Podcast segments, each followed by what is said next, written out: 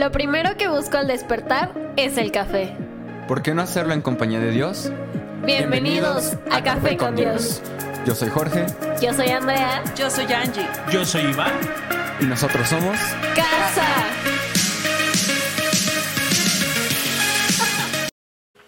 Bienvenido. Bienvenidos Una vez más. a tu podcast favorito. Gracias por acompañarnos. Mi nombre es Iván. Yo soy Angélica. Pastores de Somos Casa. Casa. Muchas gracias por escucharnos otro día, más tarde, noche, la- en el momento que nos escuches. Espero que, lo que los capítulos que hayas escuchado hayan sido de bendición. Hoy estamos listos para continuar con Crónicas. Primera de Crónicas 10, 10. Vamos a Primera de Crónicas. ¿No? Perdón, 11, 10. Tado Mirita. Primera de Crónicas 11, 10. Primera de Crónicas 11, 10. ¿Listos?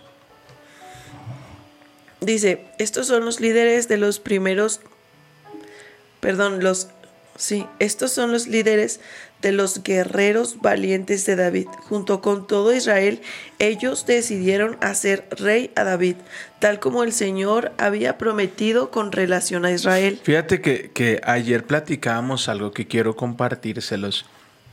Escuché en, en el algo que, que el Espíritu Santo me resaltó mucho. Y, y ayer estuvimos platicando mucho de esto. Hablamos de tener paciencia y veía una escena en una serie donde estaba un equipo trabajando y no podían verlo, estaban como a ciegas. Y uno de los que estaba ahí voltea y dice, admiro a tu jefe, le dice, ¿por qué? Porque aunque no sepa qué está pasando, ¿cómo puede tener paciencia? Y voltea y lo mira y dice, no, es que no te equivoques, mi jefe no tiene paciencia. ¿Cómo que no tiene paciencia? No, él no tiene paciencia, él tiene confianza. Cuando tienes confianza no necesitas tener paciencia. Escucha bien esto. Cuando tienes confianza, no necesitas tener paciencia. David había recibido una palabra de parte de Dios. Él no tenía paciencia, él confiaba en la palabra que Dios le había dado. Entonces es bien diferente tener eh, eh, paciencia en lo que viene que tener confianza en aquel que lo prometió. Entonces yo esta mañana quiero animarte, quiero empujarte, quiero impulsarte. No tengas paciencia, ten confianza de que el Señor está obrando. Habacuc 2.3 nos enseña, aunque la visión tardase, espérala, porque Amén. llegará. Es la diferencia de tener eh, paciencia. Y a veces dentro de la paciencia nos podemos impacientar. Pero en la confianza, en la confianza, no necesitas tener paciencia. ¿Sabes? No. Porque no, no esperas de, de la situación, confías en aquel que está, que, que está obrando dentro de tu vida. Yo, yo- quiero que esta mañana camines eh, eh, co- con, esta, con este lema. No necesito paciencia, necesito confianza. Porque no estoy viendo la semilla, estoy viendo el fruto. No tengo que tener paciencia en lo que va a llegar, tengo que tener confianza porque sé que va a llegar. Esta palabra a mí golpeó mi vida y Dios ha obrado estos días, ya les daremos la noticia de todo lo que está haciendo eh, de una manera tan espectacular, pero fue cuando nosotros aprendimos, no necesito paciencia, necesito confianza. ¿Sabes? Porque puede que lo que yo estoy esperando no sea lo que Dios tenga para mí. Ouch. Puede ser que por lo que yo esté orando no sea aquello que Dios va a traer a mi vida, pero si yo tengo confianza como la tuvo David, es cuando las cosas suceden. Y podemos utilizar confianza como fe. Fe es la convicción la convicción de lo que se espera. Estoy conviccionado. No necesito paciencia. Así que conmigo di esta mañana, yo no necesito paciencia. No necesito paciencia. Yo necesito confianza. Necesito confianza. Yo necesito fe. ¿Sabes? Yo, yo no necesito que me digan paciencia, yo necesito estar confiado.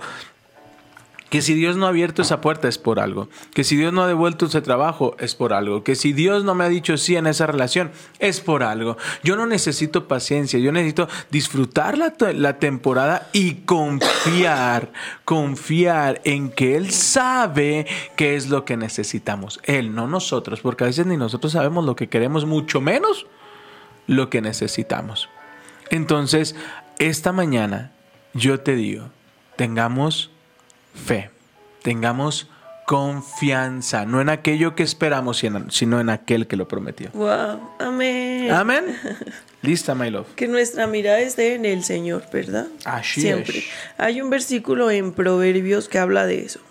Proverbios 3, del 5 al 7. Vamos a Proverbios Proverbios 6. 3. Proverbios 6. 3. Proverbios 3, Sí, versículo. del 5 al 7. Wow, come on. Sí, dale. Dice, confía en el Señor con todo tu corazón, no dependas de tu propio entendimiento. Busca su voluntad en todo lo que tengas y Él te mostrará cuál camino tomar. No te dejes impresionar por tu, por tu propia sabiduría. En cambio, teme al Señor y aléjate del mal. Entonces dará salud a tu cuerpo y fortaleza a tus huesos. Yo creo que la paciencia se trata de uno. y la confianza se trata de Dios. Ya yepetaste. Ya yepetaste. Bien, bien. Bien. La, con- la- la paciencia se centra en mí. La confianza se centra en Dios. ¡Wow! Y, y ve lo que dice el proverbio. Confía en el Señor Confiemos. con todo tu corazón. Dios no falla. ¿Sabes? Dios no falla.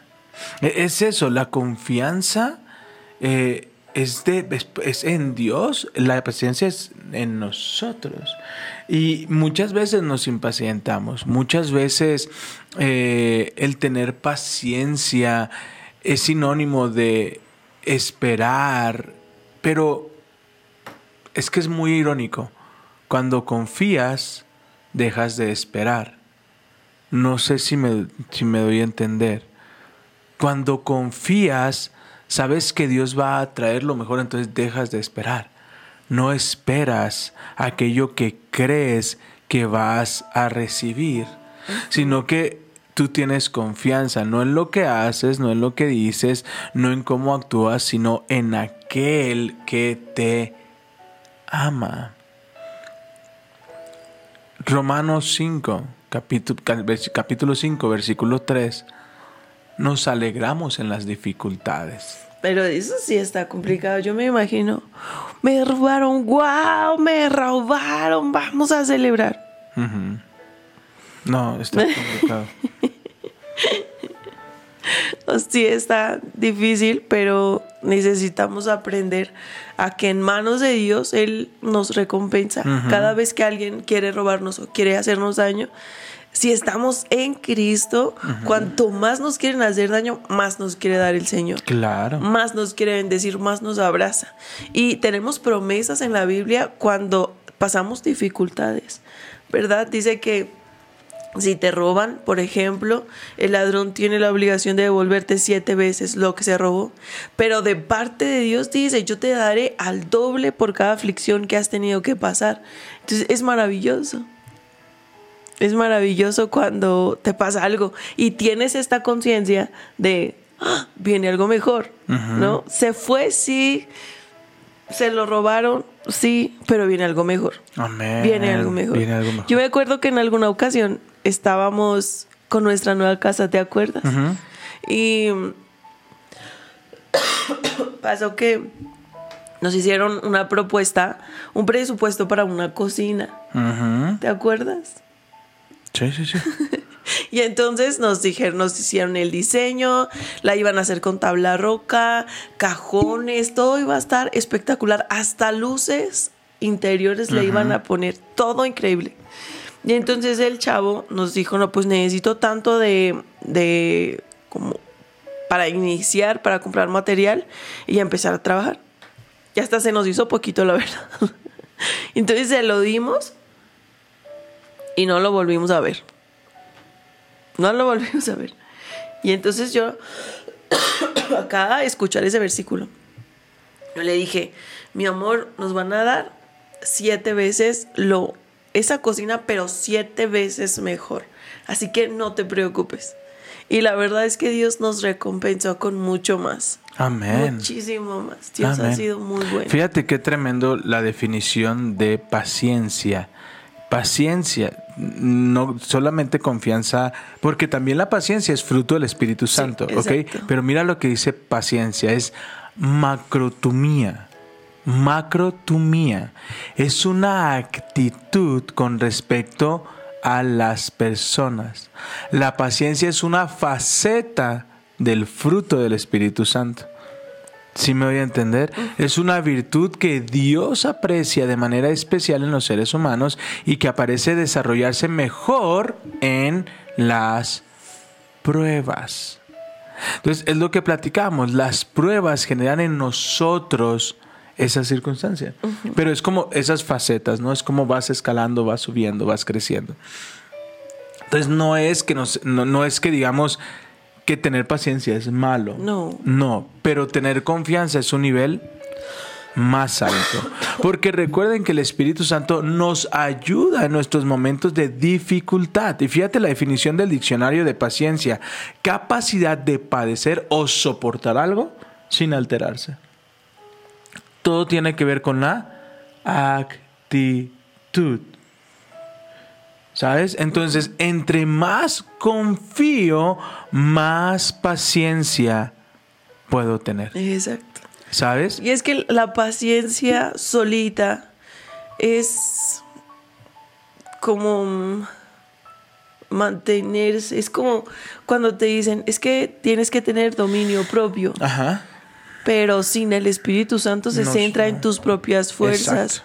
En cambio, cuando entra Dios a la ecuación y te deleitas en Dios, la paciencia es fácil y la espera es fácil, pero en Dios.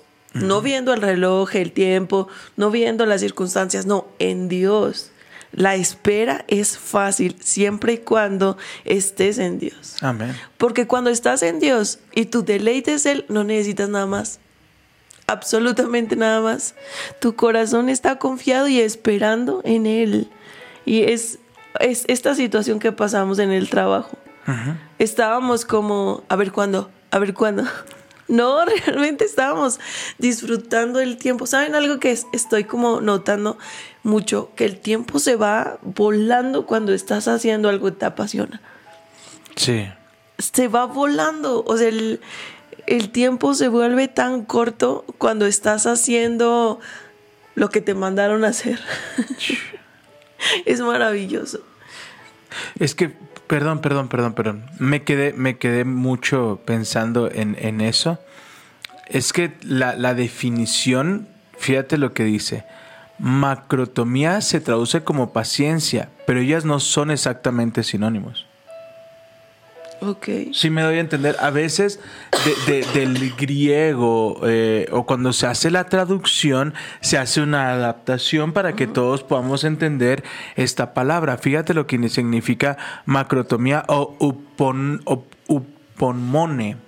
Es la cualidad de soportar las pruebas. Entonces, uno de los frutos del Espíritu Santo es la cualidad de soportar los problemas. Macrotomía es una actitud de respe- respecto a las personas. La paciencia otra vez es fruto del Espíritu. Entonces, estamos hablando que ese fruto del Espíritu es la cualidad que tenemos de soportar pruebas. Esa es la definición. No eh, eh, solamente esperar, no, es la, la cualidad que tenemos de soportar pruebas. ¿Y esa cualidad quién nos la da?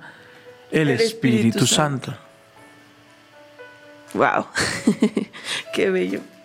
Volvemos a Primera de Crónicas. Dice.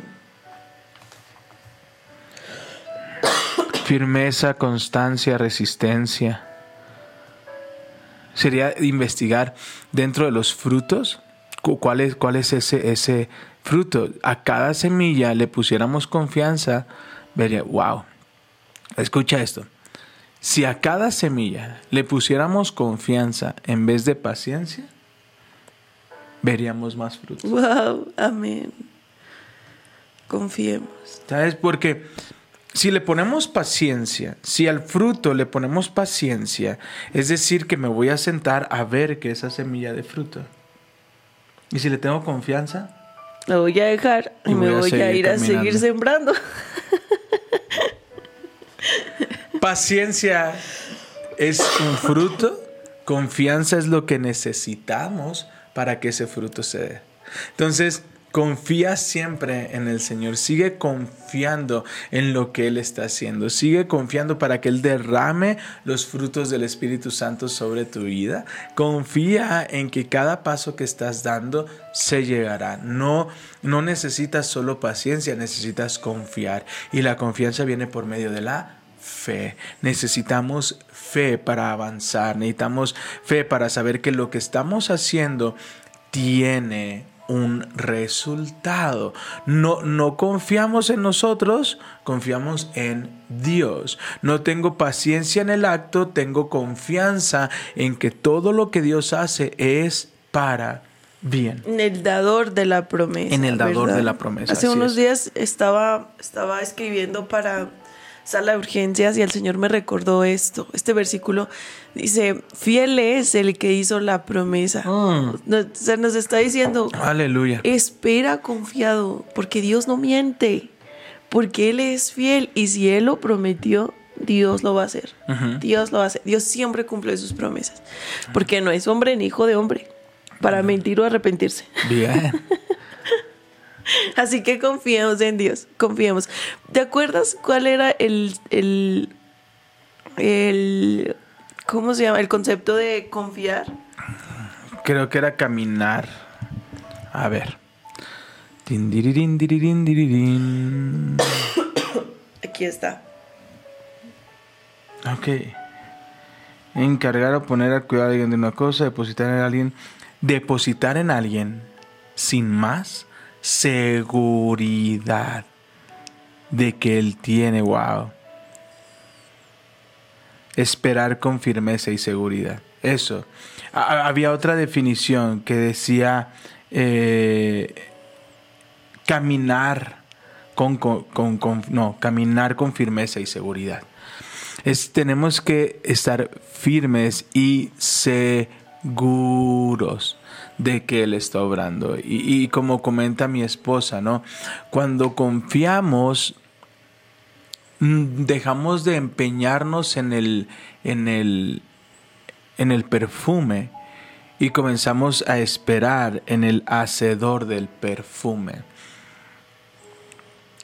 Dios actúa de una manera tan extraordinaria si vamos a la tsunamita. La tsunamita solo quería recuperar lo que había perdido, pero no solamente recuperó lo que había perdido, sino que le dieron el trabajo de siete años, aún lo que dejó de esperar.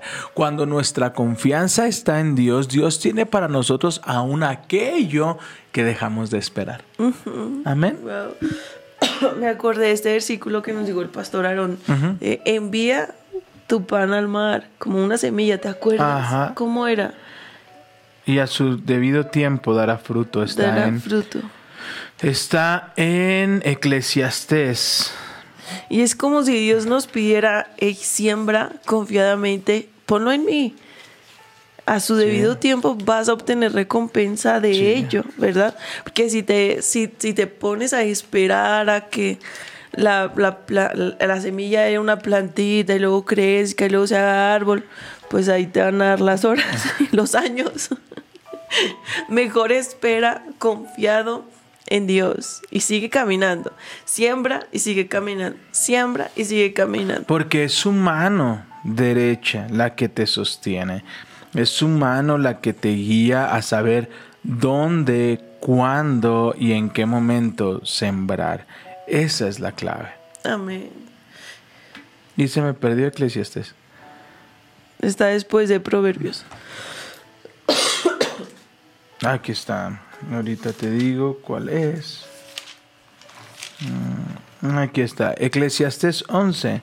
Envía tu grano a los mares y a su tiempo recibirás ganancia. Envía tu semilla a los mares. ¿En quién estás confiando? ¿En la semilla o en aquel que te dijo que la semilla crecería? En Dios. Amén. Dios comienza a obrar en nuestras vidas cuando confiamos en Él. En Él, no en las circunstancias, no, no en el trabajo, no en lo que está a tu alrededor. Confiamos en Dios y cuando tú confías en Dios, cosas extraordinarias suceden, no importa la temporada. Yo ayer les hacía una pregunta en Salvemos Uno Más. ¿Recuerdan en cuando Jesús baja a Moisés y Elías a hablar con Jesús? ¿Qué versículo es? Mateo 17. Vamos a Mateo 17. Mateo 17. Seis días después Jesús tomó a Pedro y a los dos hermanos Santiago y Juan y los llevó a una montaña alta para estar a solas. Mientras los hombres observaban, la apariencia de Jesús se transformó, a tal punto que su cara brillaba como el sol y su ropa se volvía tan blanca como la luz. De repente aparecieron Moisés y Elías y comenzaron a conversar con Jesús. Wow. Moisés y Elías. ¿Qué particularidad hay? ¿Qué semejanza hay entre Moisés y Elías? ¿Alguien sabe para que hubiese sido Moisés y Elías los que bajaran a hablar con Jesús? Me encantó tu explicación de ayer. Fue Dale, preciosa. Explícame. No por tú. favor. No, no, no, dale. Moisés pasó un tiempo súper difícil y vio la gloria de Dios. Y cuando bajaba el monte y se encontraba con Dios, su cara brillaba. Incluso se tenía que poner algo Ajá. porque el, esa pequeña peculiaridad de que había estado con Dios era que su rostro brillaba. Y, pero fue después de un tiempo bien difícil, ¿no? Ajá. Eso es lo que decías ayer de haber pasado un tiempo en donde un tiempo de prueba, así lo podemos decir, porque no sabía, no entendía el por qué el pueblo seguía dándole la espalda a Dios, a pesar de haber visto todo, toda la fidelidad de Dios, una, una nube de día que les guiaba, les guiaba, una columna de fuego, abrió el mar de manera poderosa para que ellos pasaran en seco. Y cuando Moisés se apartaba, ellos empezaban a adorar a otros dioses o dioses que querían hacer con sus manos. Ajá. Entonces él estaba enojado y él estaba diciendo, no puedo más, ya quítame la vida, ¿sí dijo Moisés? Sí, no, Moisés no. No, fue Elías, Fue ¿verdad? Elías. Pero Moisés dijo, Señor, necesito ayuda. Necesito, porque yo no sé cómo hacerle. Yo no sé cómo hacerles entender. es un pueblo, es de dura de serviz. es de dura serviz.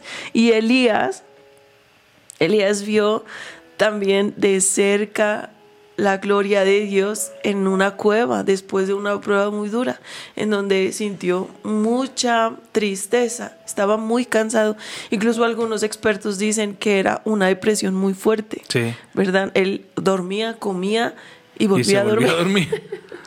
Cualquier parecida a la realidad es mera coincidencia. Pero lo maravilloso es que Dios le mandaba comida de maneras extraordinarias. Primero un cuervo, ¿verdad? Mm, no, eh, eso es antes, antes de llegar con la viuda. Ah, bien. Pero en esta parte en la cueva eran le- ángeles. Ángeles que le llevaban pan. ángeles le llevaban pan.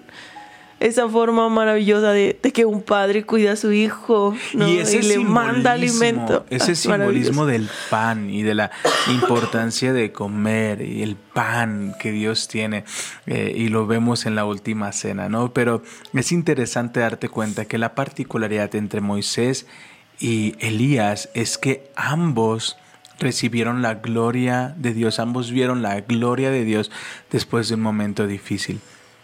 Fueron los únicos en ver la gloria de Dios después de un momento de tribulación, después de un momento donde no, no, no se sentaron a esperar, eh, ah, yo creo que ahí está la diferencia.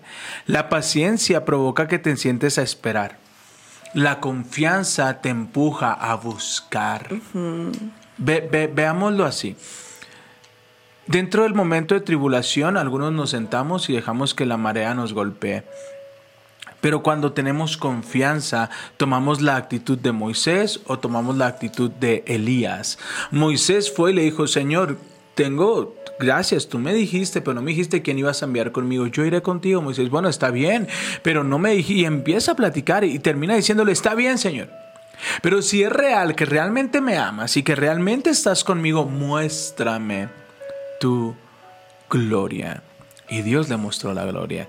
Elías pasa por un momento complicado. Él dice, mátame por favor. Y va y se encierra en una cueva. Y la misma presencia de Dios en un silbo apacible le dice, Elías, ¿qué haces ahí? Ambos pasaron por esos momentos.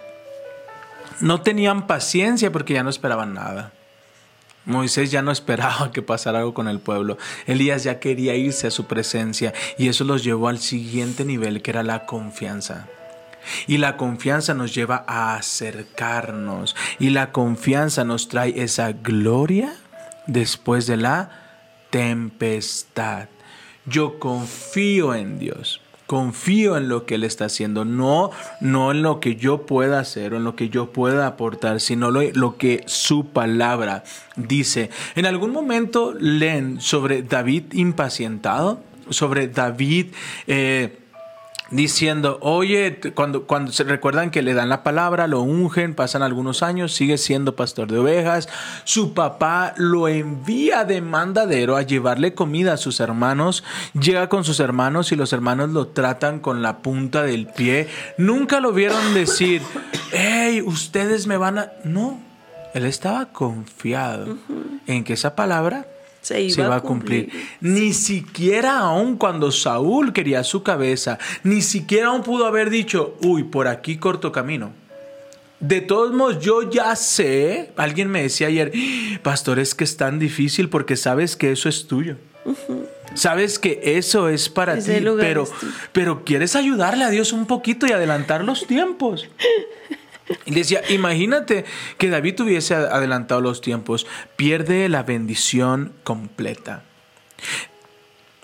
Unos, lógicamente, cuando una semilla está unos meses más, crece más. Entre menos tiempo, entre menos tiempo esté la semilla en la tierra, menos fruto vas a recibir. Confía en que en aquel que es dueño de la tierra, aquel que es dueño de la semilla, sabe el tiempo perfecto para el fruto. Aunque sepas que es tuyo, David sabía que el reinado era suyo, pero no lo tomó. Porque no era el tiempo. Exacto. No era el tiempo. Y a veces nos dijiste algo bien importante. Queremos ayudarle a Dios. No, pero a lo mejor si hago esto, puede ser ahí algo para que pasen más rápido las cosas. No, no le, Dios no necesita ayuda. Si no ha llegado su promesa es porque usted no está listo. Hay alguien que nos decía el otro día, o ¿será que Dios tiene algo más grande? algo mejor. Te va a ir mejor si esperas un poquito más. Así que esperemos. Algo que nosotros hemos aprendido es que todo obra para bien. Aún los despidos. Aún los Sí, despidos. Las puertas cerradas. Las puertas cerradas obran para bien. Hace unas semanas les platicamos que mi esposa y yo, eh, bueno, algunos, hace algunos meses habíamos vuelto a trabajar en la universidad, hace algunas semanas nos dieron las gracias. Entonces, eh, nosotros fue, ok, listo, está bien. Y algunos nos preguntaban, ¿qué van a hacer? Confiar. Pero, ¿y ahora? Confiar. ¿Y, y no están preocupados? No. ¿Por qué? Porque vamos a... Hoy elegimos confiar. Ya no esperábamos absolutamente nada de esa circunstancia. Y el día de ayer, hoy, hoy es 6 de septiembre, miércoles. El martes 5 de septiembre eh, nos marcaron y, y, oigan, queremos ¿De hablar con ustedes. ¿Sí? ¿Cinco? Ah, cierto, sí. Eh, nos marcan el día de ayer, oigan, queremos hablar con ustedes, eh, queremos pedirles una disculpa, fue un malentendido, eh, perdón y queremos ver si, si pueden regresar. Total, nos dieron doble honra y había un tema ahí con la cédula de mi esposa y dijeron, no se preocupen, ya está la cédula, nosotros se las vamos a dar, solo vuelvan a trabajar. Entonces, y, y su sueldo está listo. Entonces, cuando confías, aunque no esperes, Dios Dios, te está defiende. ahí. Dios te defiende. Ayer estaba hablando con una chica de sala de urgencias y le decía, espera, ¿no? Ayer leímos un versículo que decía, estén quietos y sepan que yo soy Dios, ¿te acuerdas? Estar quietos es súper difícil para el ser humano. Claro, Estar uy, quietos cierto, sin uy. hacer nada es mega complicado porque estamos acostumbrados a Es hacer. tener confianza. Hacer, hacer, hacer para obtener, hacer, Uy, hacer y hacer más y trabajar más para obtener más. Pero cuando Dios viene y te dice, estate quieto, no te defiendas. Ay, Yo te voy a defender. No es con tus fuerzas, no es a tu manera, es a la mía. Espera.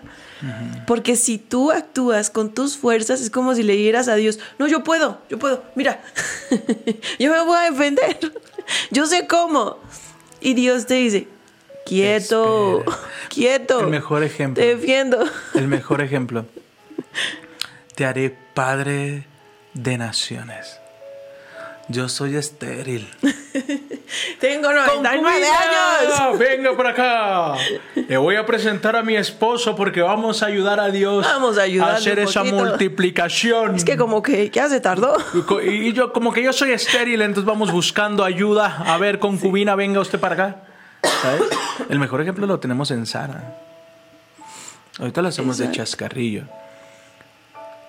Pero ese es el mejor ejemplo de tomar atajos porque no tenemos confianza. No necesitas un atajo para el fruto.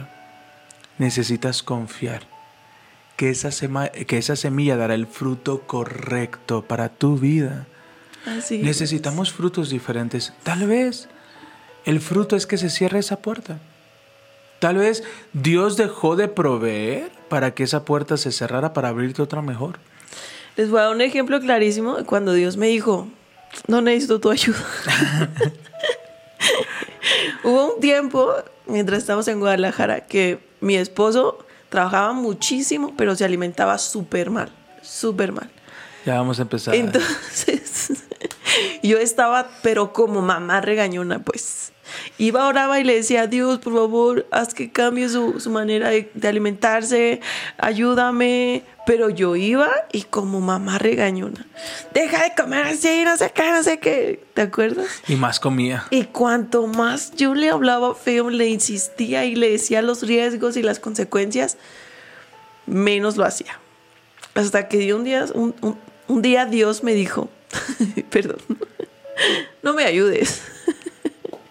y Dios lo hizo. Dios le dio convicción.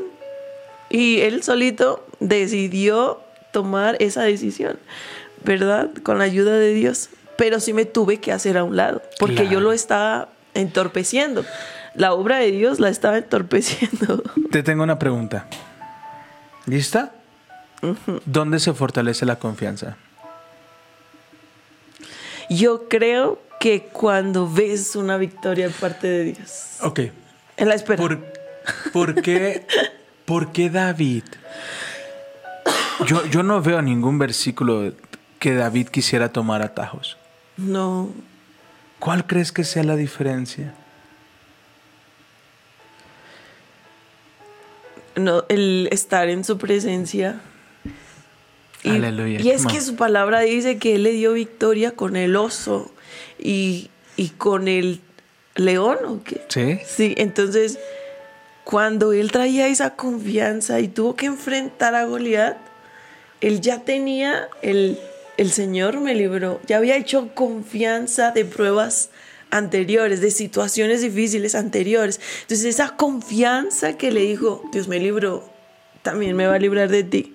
Así sea con simples tres piedritas, no se trata de la piedra, se trata de quién está conmigo, se trata de que la victoria es mía si Dios está conmigo, ¿no? Es maravilloso. Aleluya. Qué Con la ayuda de Dios. Dejé la coca y vi la promesa. Dios mío. Dios mío. Y- y es, es tan impresionante, lo leíamos el día de ayer.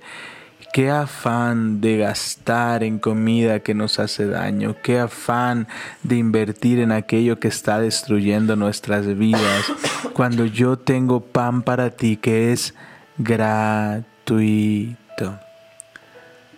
David se forjó en la intimidad con Dios. A David no le interesaba ser rey. A David le interesaba pasar tiempo con Dios. A David no le interesaba reinar. A David le interesaba estar en presencia de Dios. Y lo vemos cuando David dice, oigan, nosotros bien a gusto viviendo en lugares y así, cuando nuestro Dios no tiene un hogar donde vivir. Entonces eh, no, nos lleva a entender e- ese, ese proceso.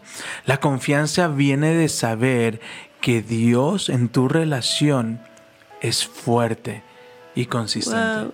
De ahí surge la Así confianza. La relación de David con Dios era fuerte. Entonces, si leemos en el versículo 10, estos son los líderes de los guerreros valientes de David junto con todo Israel, ellos deciden hacer rey de David, tal como el Señor lo había prometido con relación a Israel. Si leemos en Reyes, si leemos en Crónicas, nunca vas a encontrar un versículo donde diga, y David estaba impaciente por reinar. No. Es más, en más de una ocasión pudo tomar el reinado, pero no lo hizo. Porque él sabía que tenía que confiar.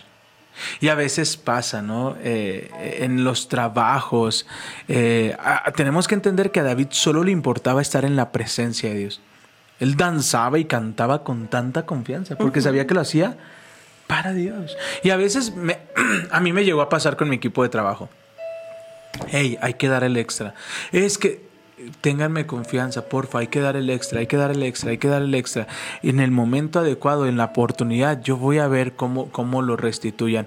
Muchos confiaron en mí, otros no. Y otros decidieron irse. Los que decidieron confiar en mí tuvieron aumentos, tuvieron promociones, llegaron mucho más alto. Ahora están en trabajos extraordinarios porque decidieron confiar en lo que una autoridad les decía. ¿Qué pasa cuando nuestros papás nos dicen algo?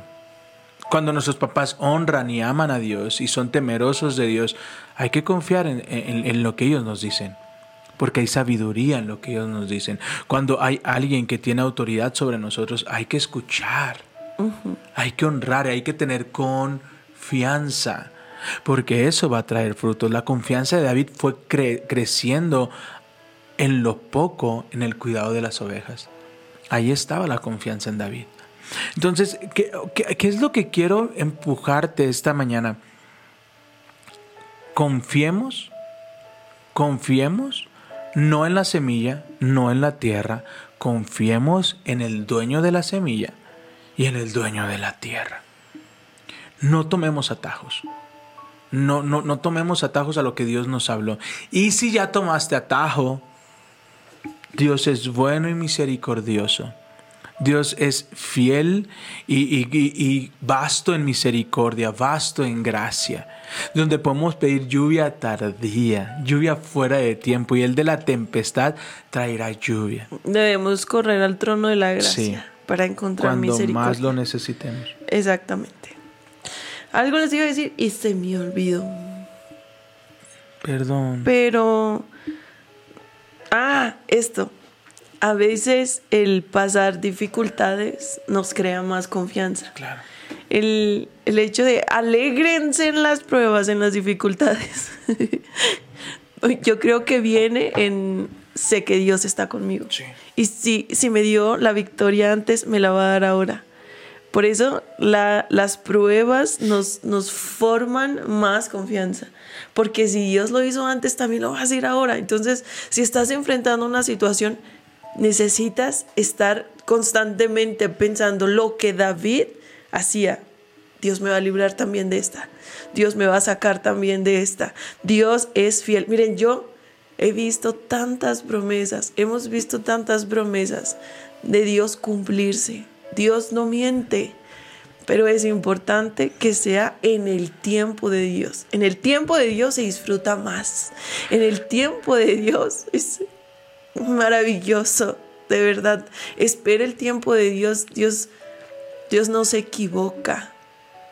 Tenemos tantas promesas pendientes de ver de parte de Dios, ¿verdad? Personas por las que estamos orando, tiempos, proyectos, pero sabemos y confiamos que si Dios lo hizo antes, también lo hará en el futuro. Entonces, seguramente usted también tiene muchísimas promesas pendientes, pero confíe en que Dios no miente, que Dios va a cumplir sus promesas en el tiempo perfecto de Dios, no en su tiempo, no en el tiempo de cada uno, no, en el tiempo de Él, porque Él ve cosas que nosotros no estamos viendo. Él ve situaciones que nosotros no estamos viendo. Por eso, en el tiempo de Dios es mejor. Sin Amén. duda, sin duda, sin duda. David pudo creer que Dios lo libraría de Goliat porque ya lo había librado del oso y del león. Exacto. Ya es Romanos 5, capítulo 5, versículo 3. Nos alegramos en los momentos de dificultad. Porque los momentos de dificultad generan en nosotros resistencia, la resistencia firmeza de carácter, la firmeza de carácter esperanza en nuestra salvación. ¿Sabes? Y tenemos esta firmeza de salvación porque sabemos con cuánta ternura nos ama Dios que nos ha enviado el Espíritu Santo para llenar nuestro corazón con su amor. Esa es mi confianza. Wow. Mi confianza es que mi corazón está lleno de su amor. Mi confianza es que Él me ama con ternura. Sí, mi confianza es que todo lo que pasa alrededor obra para bien para los que amamos a Dios. Esa es mi confianza. Esa es mi confianza. Amén. ¿Quieres leer algo? Pues me quedé en, en Isaías 55. Dice, vengan a mí con los oídos bien abiertos, Uy, escuchen y encontrarán vida. Haré un pacto eterno con ustedes, les daré el amor inagotable que le prometí a David. Hablando de David. es maravilloso. Yo quiero ese amor inagotable que Dios le dio a David. Yo lo quiero también. ¿Cuál es mi confianza? ¿Que haga algo en mi entorno o que me llene de ese amor inagotable como David? Que me llene ese amor inagotable. es, es ir, es dar un paso más, es decir, Señor, confío en ti. Señor, he tenido paciencia en algunas áreas de mi vida. He tenido paciencia tal vez en esa puerta, pero tal vez ni siquiera quieres esa puerta para mí. Porque tú sabes lo que yo necesito. Tú sabes lo que realmente necesito. Así que, ¿cómo es parte del podcast? Permítenos Permítenos. orar por ti. Padre, te damos gracias. Gracias por tu palabra, gracias por tu presencia. Señor, yo te pido que hagas tu obra en cada uno de nosotros, Señor. Que podamos estar bien confiados, Señor, y esperando de ti ese amor inagotable que le diste a tu siervo David.